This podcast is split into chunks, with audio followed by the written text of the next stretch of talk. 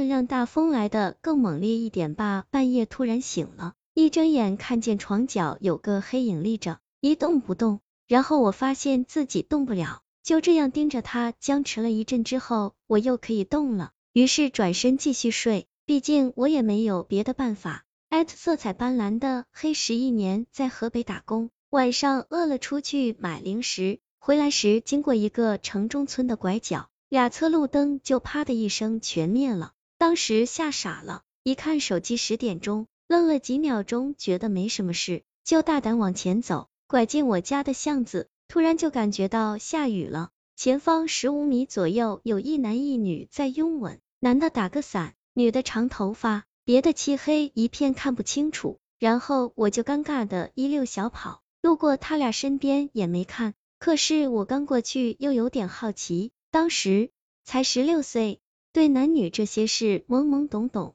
就想着回头偷偷看一下，结果扭过头发现月亮高高的挂起，巷子里什么都没有，地面也是干的，毫无下过雨的痕迹，当时也没多想，就回到宿舍。第二天上班，跟工友们当做谈资说了一下，结果被告知这条巷子以前死过一对情侣，俩人被歹徒抢劫后奋力反抗，结果双双被杀。抢劫就发生在晚上十点，那一天也下着小雨。后来我上网查了一下，说说这叫附地灵。at a 些人上高二的时候吧，一个晚上三次鬼压床，每次的感觉都是突然一下清醒过来。然后整个身体不受控制，不能动。第一次经历很害怕，就想喊旁边卧室的爸妈，结果不管用多大劲都喊不出声音来，感觉一次比一次强烈。早上醒来头疼，整个身体不舒服。艾特二胖上初中的的时候，晚上睡觉被鬼压床，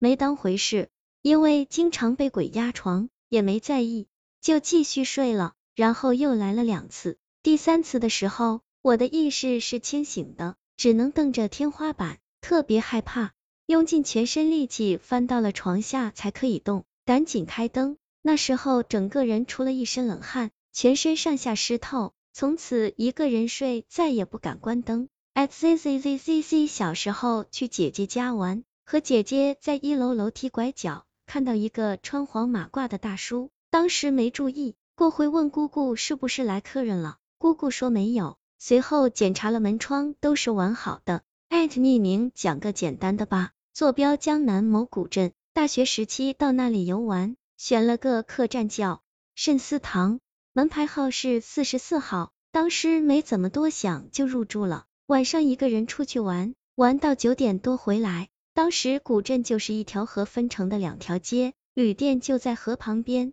但是当我走到那条路时，就习惯性开始数门牌号，四十九、四十八、四十七、四十六、四十五、四十三、四十二、四十一、四十，走了一圈没看到旅店门牌号，于是又折回走了一次，三十九、四十、四十一、四十二、四十三、四十五、四十六、四十七、四十八。记得当时在那条路上走了很多次，都没看到住的旅店，正绝望。突然听到有人叫我名字，回头一看，旅店就在我身后，有人正叫我名字，赶快走进去，不敢多想。第二天就离开该旅店。艾特我以前经常梦见很多坟，走路走，这就走到坟地里去了，梦见去鬼门关，梦见我死了，来到阴间，我还跑到我死的地方去看看我是怎么死的，原来是掉进鱼塘淹死的，后来才知道被水克。不能碰水，神奇吧艾特阿猫阿狗，那年我十八，当兵。有一次凌晨两点站岗后，在回宿舍的路上，看见警卫连的一辆中巴停在路边，大灯就亮了一个。我以为老班长在修车，上车一看没人，就纳闷的下车了。结果大灯自己突然就灭了，我吓得屁颠屁颠跑回宿舍了。第二天问开车的老班长，他说车是好好停那里。十几年了，这事一直困扰着我。艾特匿名，我家是个小城镇，流传着两个传说。在去往殡仪馆的路上，有一段路十分破旧，那段路的前面和后面都是好的，就只有那一段大概一公里的路是烂的。我问我爸为什么这段路这么烂，从来没人修。我爸说这段路不能修，很邪的。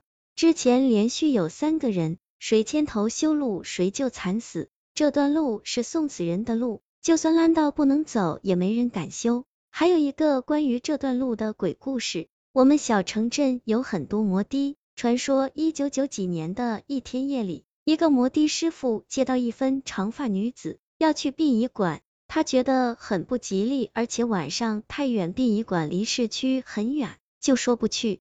那女的说加钱加到五十块，九十年代平均坐摩的才两块钱。摩的师傅看在钱的份上就去了。经过那条烂路，去到殡仪馆门口，收了钱，赶紧头也不回就骑回市区。路上阴风阵阵。第二天一早起来，摩的师傅一数钱，发现一张五十块的冥币，立刻吓傻了。昨天收那个女孩钱的时候，专门确认过是真币才走的。后来摩的师傅生了一场大病，找风水师傅看了才好起来。